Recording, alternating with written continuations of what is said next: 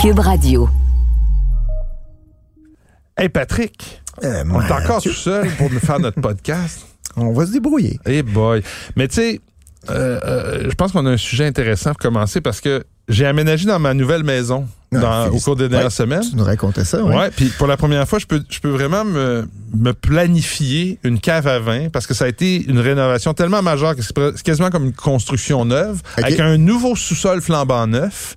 Puis là, j'ai dit à ma blonde, tu touches pas au fond de la cave. Le, nord-est, là. Le nord-est, exactement. Puis d'ailleurs, à ma, à, à- à ma, à ma satisfaction, il y a même, même si c'est une fondation neuve, en ciment neuf, euh, isolé à l'uréthane giclé de l'intérieur, il y a une petite fraîcheur dans le coin nord-est. Euh, c'est comme s'il y a une petite craque dans la fondation qui vient faire une réfrigération nat- naturelle. Fait que là, j'ai tout planifié ça, puis Écoute, à l'âge que j'ai, puis avec les décennies de passion de vin que j'ai, ça fait longtemps que je rêve de me faire une cave à vin from scratch, comme on dit. Là. Ah, il faut, euh, il faut, faut, faut rele- relever ses manches quand même. Et hein. voilà. Puis là, j'ai tout mon plan. J'ai des vieilles planches que j'ai ramassées là, dans la, la destruction de la maison avant de la, la rénovation. Tu sais, on a enlevé beaucoup Ouais, de ouais, vieux. ouais. C'est une vieille maison de 1860, mais donc il y a des grosses planches de Ouais, vu de trois. ouais, Ouais, J'ai ouais. fait des tablettes dans ma cuisine, mais, mais j'en ai ouais. gardé quelques-unes pour la cave, à- la future cave à vin. Ça va être très très beau. Mais c'est qu'est-ce que ça, comment ça va finir? Ça va finir que je vais avoir un bel espace. Puis je réussirai pas à mettre de vin dedans parce que j'ai jamais de toute ma vie réussi à, à accumuler Ouais, suffisamment de volume facile, de vin pour pouvoir une collection.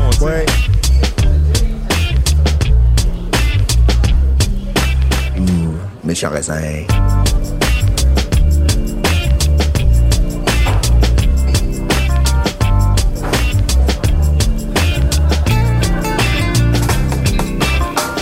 En même temps, c'est pas si grave parce que quand tu y penses, les vins de garde, il y en a pas tant que ça. Hein? Il y a peut-être, je dirais, 3-4% des vins qui méritent vraiment de vieillir. Et puis j'avais lu un article à un moment donné, on disait que 95% des vins qui sont achetés sont bu dans l'heure ou dans la journée, La journée même. même. Mais là, il faut que tu fasses vite. mais, la- mais- mais dans la journée même, ça ça m'étonne pas. C'est vrai, c'est on ça. le voit. Les gens regardent comment les fils à SAQ, surtout maintenant avec, euh, avec les questions qu'on avait dans euh, le passeport vaccinal et tout ça. Tu voyais des fils Ouais, ouais. le jeudi soir à 10, euh, de vendredi soir à 18h ou à Ouais, je vais pas 17 souvent à. SAQ à cette heure-là. Non, mais, mais- c'est c'est l'enfer parce que les gens, ils veulent leur bouteille pour leur souper Ben là, chez ça. les amis. Ouais, c'est ça. Le vendredi soir, le samedi soir, euh, Ah avant ouais. la fermeture de la Mais- SAQ, t'as toujours euh, pas mal de monde. Mais moi, je, je fais partie, je pense que, tu sais, malgré toute la passion que j'ai eue pour le, le vin dans les 30 dernières années, j'ai, j'ai, j'ai, je fais partie un peu de ça. Tu sais, j'achète une bouteille, je la, je la, je la regarde, je la, je la magasine, je l'achète, je vais la boire dans le fin, dans la fin de semaine. Tu sais, c'est un peu comme euh, notre ami Michel euh, Beauchamp, tu sais, le plan week-end. Oui, oui, t'es- oui. T'es 4-5 bouteilles, là, Ouais, deux, trois ouais. bouteilles. Si tu reçois des amis, t'en achètes un peu plus. Ça, c'est mon plan week-end. Moi, je suis sur ce mode-là. Je suis pas sur le mode, je prévois des achats, je planifie mon portfolio de vin comme Ouais. certains font. Toi, Ben, tu moi, je fais ça peu, depuis, ben, je fais ça depuis longtemps, longtemps. Ouais, en fait, j'ai eu la chance ou même le privilège d'avoir un papa qui a commencé ça bien avant moi. Donc, ce qui permet, par exemple, quand j'étais peut-être étudiant, même à l'université, puis j'ai- j'ai eu la chance d'étudier un peu en Europe, euh, de justement, puis c'était plus facile de rapporter du vin à l'époque Ah ouais? que ce l'est coûtait moins aujourd'hui. cher, tu t'en, stockes un peu dans le fond de la cave, puis tu y donc, penses donc, plus. exactement. Fait que d'oublier des bouteilles comme ça, c'était plus fa- c'était plus facile. Et puis j'avais aussi ce désir-là d'en accumuler un peu. Donc j'ai j'ai quand même réussi avec le temps. Puis ça prend beaucoup de temps euh, à mettre de côté des vins.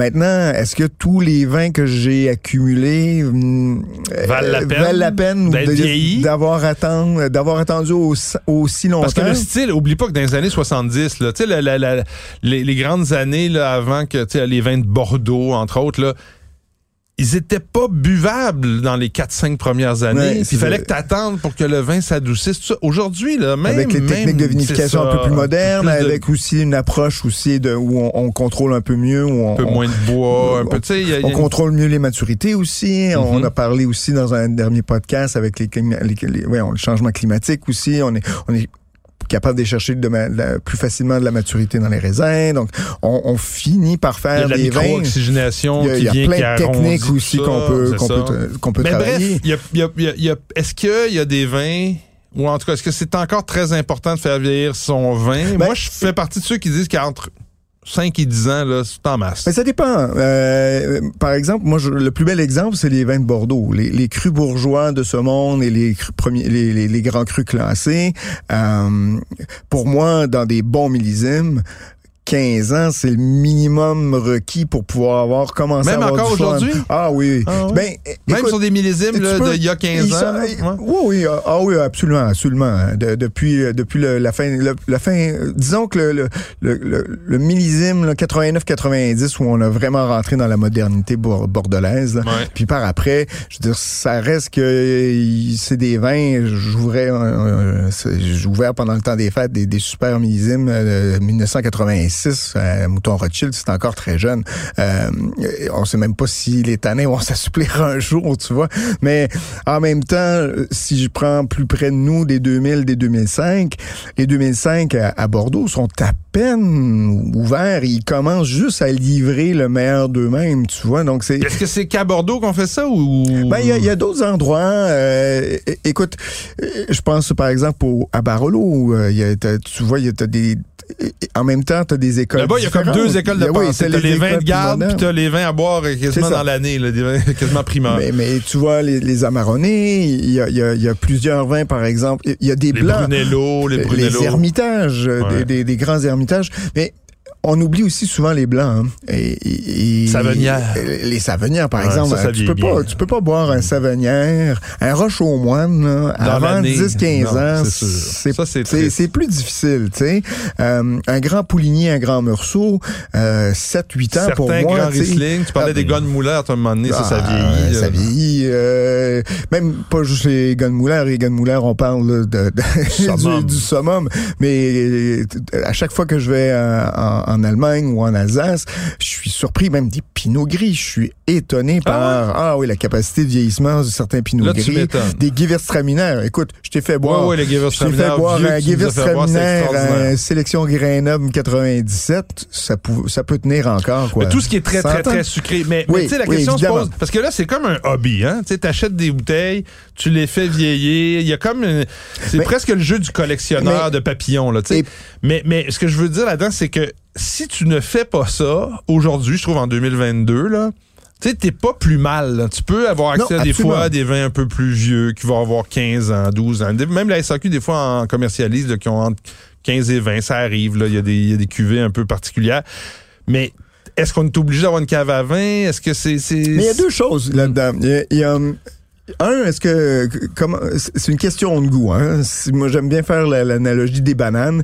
Est-ce que tu aimes les bananes vertes, les aimes-tu jaunes mûres ou les aimes brunes chacun aime un peu son style. Puis ça varie. euh, Je savais pas. Je pensais que c'était toujours jaune. tu. Vert, c'est trop pas Ben, moi, je préfère quand- Puis brune, c'est trop mûr. Mais ça c'est simple, ton affaire. non, mais moi j'aime bien les bananes un peu plus vertes que trop jaunes par exemple. Ah ouais, c'est je pré- indigeste. ouais. Non, Ah, moi, je, je- tu vois, c'est ça, question de goût.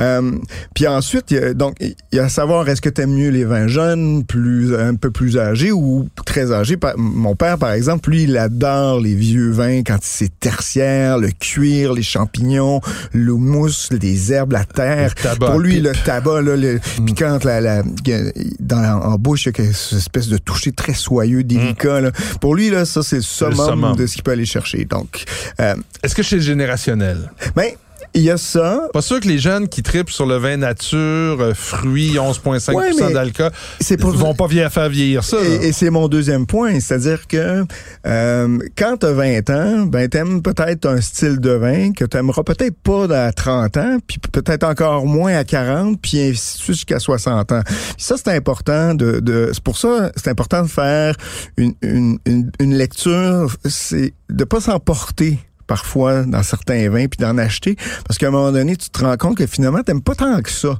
Puis là t'es pogné avec un gros stock de vin dans ta cave puis tu sais plus en boire puis c'est difficile à vendre. En Donc, tout cas, l'idée moi, là, est-ce que ouais. ça revient à ce que tu disais? C'est peut-être pas si nécessaire que ça d'avoir une cave, d'avoir des vins, des vins à faire vieillir, mais au moins d'en avoir quelques-unes, surtout, je dirais, pour les anniversaires, Ben, c'est les, ça. les, les, tu vois, Puis les- moi, je vais t'avouer Voilà. quelque chose candidement. Là. La cave à vin que je vais me faire, elle sera pas si grande que ça. Peut-être un Ça va finir avec un cellier. Non, mais je la fais je pense que je la fais davantage pour l'aspect le Oui, architectural, esthétique. Oui, oui, absolument. Puis, puis le fun d'avoir tu ce, lieu-là que pour réellement stocker des vins que je vais faire Ouais, vieillir longtemps, il y en a qui ont des- sera pas assez Il y en long. a qui ont des garages, des cabanons aménagés. Donc, pourquoi t'aurais pas une petite cave à vin, voilà. un petit endroit où tu mets Dans ton mon vin? man cave. Ben oui. Ça va être mon man cave. Puis qu'est-ce que je mettrais dans mon man cave si tu me suggérais du vin à acheter cette semaine? Écoute, euh, pour faire vieillir ou pas?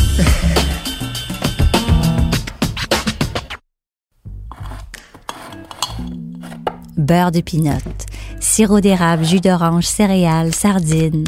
Comment ça se fait que ces produits-là sont devenus des incontournables du garde-manger?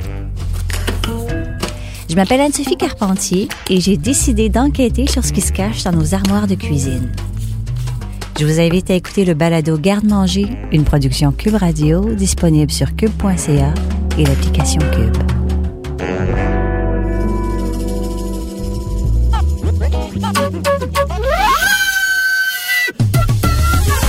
On parlait euh, de vin blanc qui vieillissent bien. Euh, je serais pas porté à croire que c'est un vin qui vieillirait bien, mais je suis persuadé que ce vin-là tiendrait dans le temps assez surprenamment. C'est euh, Marcel Dess, que tu connais sûrement. Oui, oui. euh, euh, un- En Alsace? un des précurseurs du vin un peu, disons, bio, biodynamie, nature. Euh, un fervent défenseur aussi de... de de la l'approche de complantation en fait qui- Contemplation. complantation Ah, la co- con- coplantation Coplantation. la coplantation On va y arriver, on va y arriver. en fait qui est l'idée donc de coplanter des vignes, des, des, des cépages différents. Donc ici, euh, dans le cas de, de Marcel Dess, c'est la cuvée qui s'appelle justement Coplantation 2019. Et, et qu'est-ce qui coplante? Alors voilà, que- c'est les, les, les cépages qu'on connaît bien, en fait, Gewürztraminer, Pinot Gris, Pinot Blanc, Riesling, un quart, un quart, un Ils quart. sont là. tous un côté de un, l'autre. un côté de l'autre dans la parcelle. Ils sont donc euh, récoltés en même temps, vinifiés ensemble. Ben, c'est ce que les anciens Ben, faisaient voilà. à l'époque. Oui, parce ouais, que ça, permet justement euh, d'éviter, disons, les déboires d'un certain de, de certains cépages par rapport à, à les aléas de la météo, etc. Donc, euh, écoutez, c'est- franchement déroutant. C'est un vin qui parfumé à fond avec le Gewürztraminer, évidemment, mais tu as aussi la structure du Riesling, tu le gras du Pinot Blanc puis du Pinot Gris en même temps. C'est franchement élégant. C'est à 4,6 grammes de sucre, mais tu as tellement une belle acidité qui vient équilibrer le tout. C'est vraiment un vin euh, presque de gastronomie. Moi, j'ai adoré ça.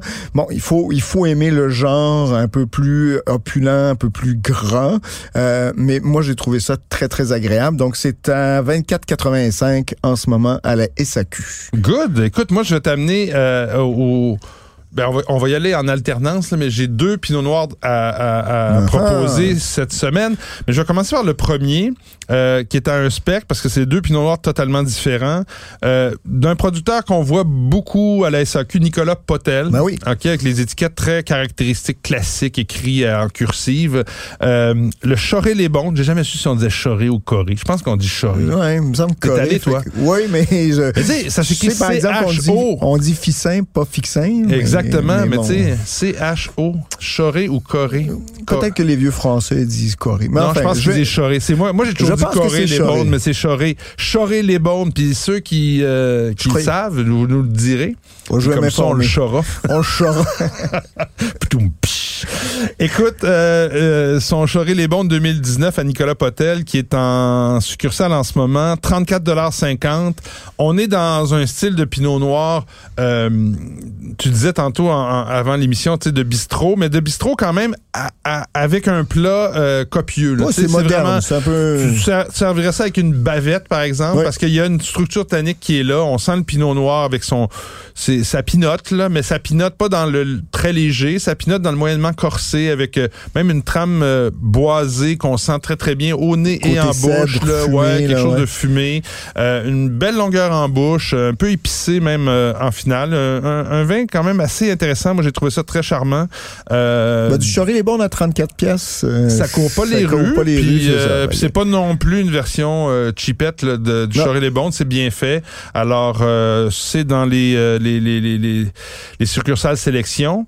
Et là, Tu ouvres quelque chose? Bah bang. oui, on va pas. on- il me semble que c'est un peu Je suis d'accord avec toi. Je suis d'accord avec toi. Ça manque de liquide en ce mois de février qu'on termine.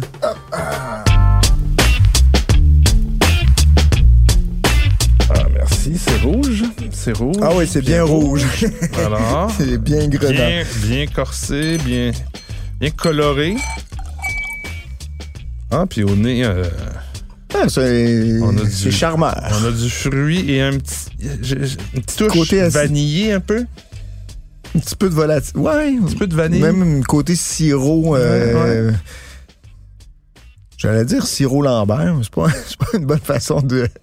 Non, je pense pas. Mais ça se fait. C'est quand même un nez pour moi qui crie le nouveau monde. Ouais, On est dans le nouveau monde. euh, dans le Mm. nouveau nouveau monde. Tu vois, en bouche, quand même, tu as une, une structure tannique qui est, euh, qui est bien présente. Oui.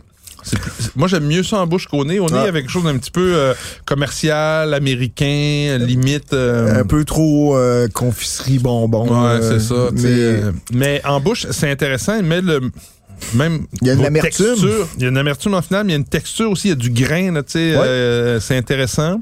Il y a Ouais. même une petite note, euh, il y a une note fumée d'encre un peu. C'est, c'est, c'est, c'est quand même assez complexe en bouche. Est-ce qu'on serait pour le, pour le fun en Sardaigne?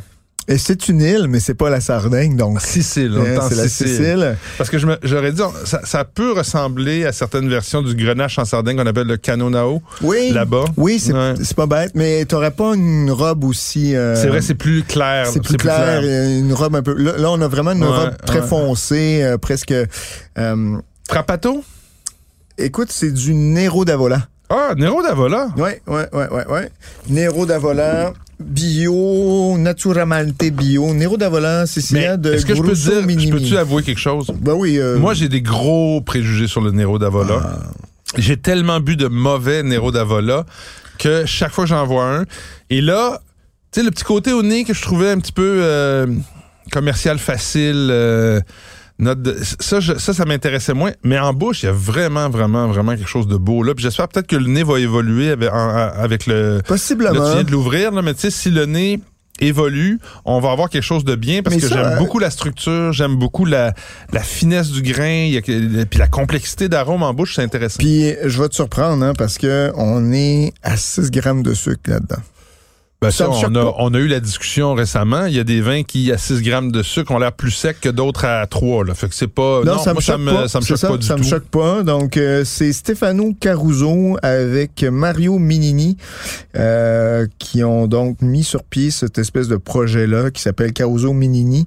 Naturalmente Bio, Nero d'Avola Donc, on est 2019. dans le bio? Ouais, bio. Et euh, naturel aussi, une viande- nature, probablement ouais, pas. Je sais pas, ça, ça goûte pas très nature, ou en tout cas, euh, ben, c'est- si c'est du nature, c'est bien fait. Euh, C'est rendu terrible.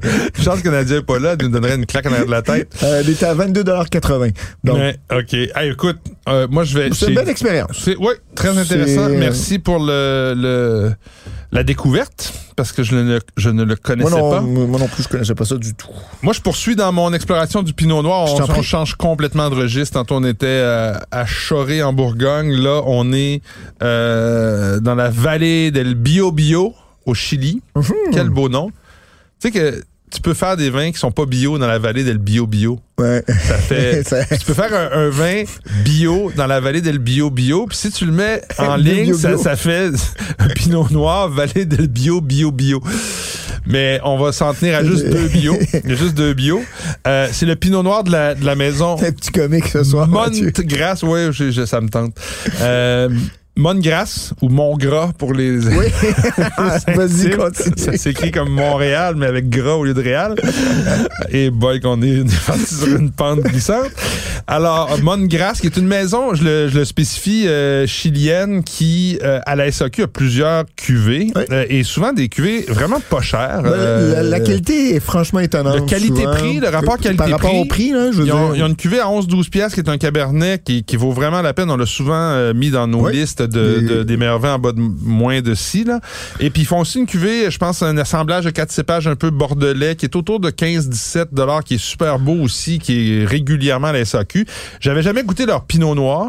Ben le Pinot Noir de, de, de, de cette région-là, de, qui est dans le sud du Chili, là, la vallée del Bio Bio, euh, ça fait le travail. On est dans un, on n'est pas du tout en Bourgogne, là, on est dans un Pinot Noir du Nouveau Monde, euh, assez euh, assez limpide, pas beaucoup, pas énormément de couleurs, donc c'est un vin qui est assez euh, faiblement coloré. Au nez, c'est de la cerise, il y a un petit peu de de ces notes euh, mentholées, vanille qu'on retrouve dans et, et en bouche euh, ça se boit comme du petit euh, du, Du petit, petit lait. jus, du petit lait, c'est c'est vraiment euh, c'est bien, c'est- bien fait, c'est 16 dollars. OK, quand 16 même. dollars donc euh, aujourd'hui en 2022 des bons vins de pinot noir En bas de 20 euh, en bas de c'est 20 difficile, c'est ouais, quand même ouais. assez assez rare.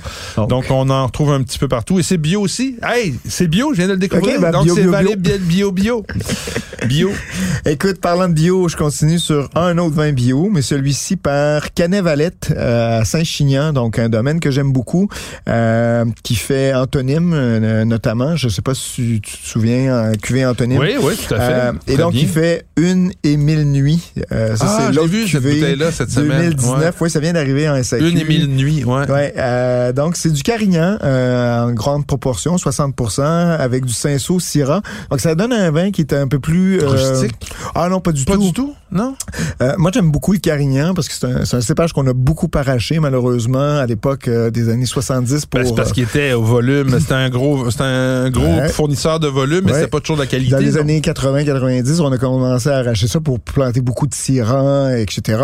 Et... euh, Mais le Carignan, quand Mais- ses vignes sont très vieilles, Ben voilà. ça donne quelque chose d'extraordinaire. Ceux qui ont gardé de vieilles vignes de Carignan font des vins extraordinaires. Donc, on a quelque chose de, euh, de lumineux ici, euh, tant au nez qu'en bouche, moi, je trouve, avec ce côté épicé très typique euh, de, Saint-Chinian. Euh, côté épice douce, un peu comme l'épice barbecue, je te dirais. Euh, avec euh, euh, la syrah, tu la vois un petit peu avec ce touche un peu de poivré. Euh, t'as beaucoup de fruits, de la fraise, euh, et c'est tout en fraîcheur. Franchement, c'est un vin. Moi, j'aime beaucoup dire glou-glou. Ici, ça s'applique Ben, très on, bien. ça- on comprend très bien ce que ça, ça, ça, ça dit ce que ça veut dire. Ouais, hein, ouais. glouglou. Puis un indice de picolabilité assez élevé, donc euh, c'est à 25 euh, dollars, tout, tout, tout, tout, 25 dollars 50, un peu partout à la SAQ. Et ça, c'est pas à placer dans votre réserve et à attendre. On boit ça dans les dans la- dans l'année qui vient, dans les deux années, troisième année maximum, pour profiter justement du fruit. C'est un vin qui est fait comme ça. OK. Hey, on parlait tantôt au début de, de, de podcast de faire vieillir euh, ces vins. Tu as dit, faut pas oublier le vin blanc. Euh, je t'ai lancé sur le Savenière. Puis tiens, pourquoi pas, j'en ai dégusté un, mais qui, qui est pas nécessairement dans le type du Savenière qu'on mettrait en cave pour 10 ans, parce que c'est pas c'est un peu comme à Ouais, mais tu Barolo. parlé, ben, à Barolo. Ben, je pense que c'est le même. Je vous en ai parlé pour le millésime. L'année passée, j'ai parlé nouveau 2016, millésime. puis là, c'est le 2018. Je, je pense qu'ils ont sauté une année. Euh, le 2018 qui est là. Mais qui est un bien meilleur millésime que 2017. Exactement. Donc, tant Mais je sais pas si c'est le 2017 ou le 2016 qu'on avait eu avant. Euh, faudrait que je fouille dans mes notes. Mais là, celui qui est en succursale en ce moment, encore dans à peu près une quarantaine de succursales au Québec, qui est pas partout, le domaine des Ah, c'est très beau, ça. Savenière. Mais tu vois, 2018, c'est pas non plus le vin de l'année. là. C'est déjà un vin qui a trois ans et demi. Mais on sait que le, le chenin blanc dans cette région-là, Savenière, souvent, il va être littéralement, parfois, Tannique, pas bon, pas bon en jeunesse. Ouais, non, c'est dans ça, le sens il que tu dis, oh, c'est trop acide, trop tannique, trop, il y a comme ouais, une ouais. espèce d'amertume ou d'âpreté, je dirais, qui, qui, qui empêche ça. Puis ça s'adoucit à un moment donné, puis là, ça devient comme des, vraiment comme un, un- un miel, euh, un peu, tu sais, les miels de fleurs euh, sauvages, Ah oui, ça- toutes sortes le vin de miel un peu, là, il, exactement. il devient un peu plus doux, un peu plus... euh, Là, on est dans une version qui s'apprécie là, quand même en, en, en, En jeunesse. en jeunesse, là, tu sais. Mais tu, tu sens comme souvent dans le chenin blanc des notes florales, une petite touche encore effectivement de miel, puis de, de, de, de, de poire et de, et de pommes. C'est très très beau. En bouche, c'est assez euh, costaud, Corpulent. c'est corpulent. On sent là, que c'est un, c'est pas un vin blanc c'est qui vigoureux. c'est vigoureux. Il y a, et c'est, c'est, c'est bref une belle bouteille. Moi, je- j'aime beaucoup servir des vins de Savenière comme ça sur des poissons. Servez-vous une sauce au beurre, quelque chose de, de- Ouais, d'assez relevé- riche, là, de relevé, là, riche, ça, ça vient couper là-dedans, c'est très très bon. Alors c'est à 37,75. C'est jamais, c'est jamais donné du Savenière, mais il y en a à 100 pièces, à 75. Puis, Oh non, mais à ce euh, prix-là, non, non, puis habituellement, c'est des très beaux vins. euh, Exactement, vous ne regretterez pas. On reste en Loire. Je termine, moi, avec quelque chose que tu vas aimer. un vin orange. Yeah! Mais celui-ci est issu, euh, et d'ailleurs il s'appelle hors sujet. C'est le, le nom du vin, c'est hors sujet. Euh, donc c'est du Sauvignon blanc en macération pelliculaire, et donc qui donne un vin dit orange, mais entre toi et moi, c'est plus un vin, euh, je te dirais, blanc voilé, parce que justement, il n'y a aucune filtration.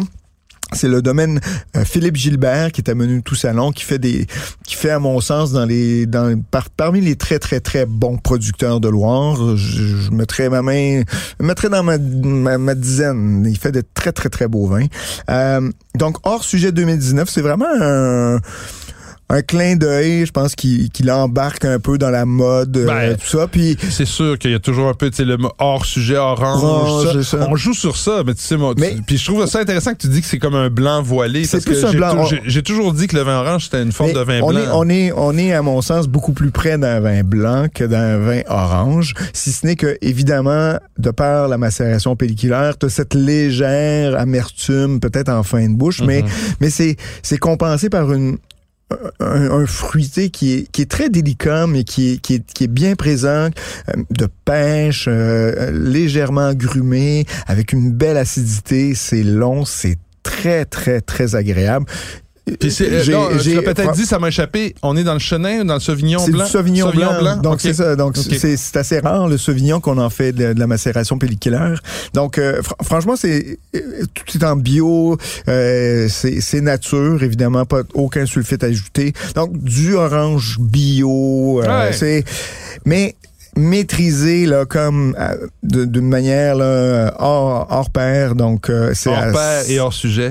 donc c'est à 54 dollars donc tu vois déjà 54 dollars, et et je te dirais que je n'ai pas, ça. je n'ai pas regretté mon achat parce que ça c'était un vin que j'ai acheté et j'ai trouvé ça très très T'achètes bon. des vins? À 54 pièces, ça m'arrive souvent, ouais. Ah ouais, c'est sûr. c'est Ouais, sûr. ouais, Ben, écoute, euh, intéressant. Écoute, sur, la- sur cette euh, belle note, Oui, on souhaite à la semaine prochaine le retour de, De Nadia. Nadia. La semaine prochaine, qui reviendra évidemment la tête et j'espère euh, la table pleine de belles bouteilles de vin Oui. toscan qu'elle nous rapportera. On a entendu ça la semaine passée. Ça, on est jaloux, on va le dire. Puis, Ben, euh, on Bon, ça, sera, ça sera notre tour. Moi, je m'en viens bientôt euh, en Ah ouais? Loire, justement. là. En Loire? Bon, ouais, ben, ouais. Je pars à Sancerre bientôt. Ça va faire du bien. Hum, chanceux. Allez. Allez, à bientôt.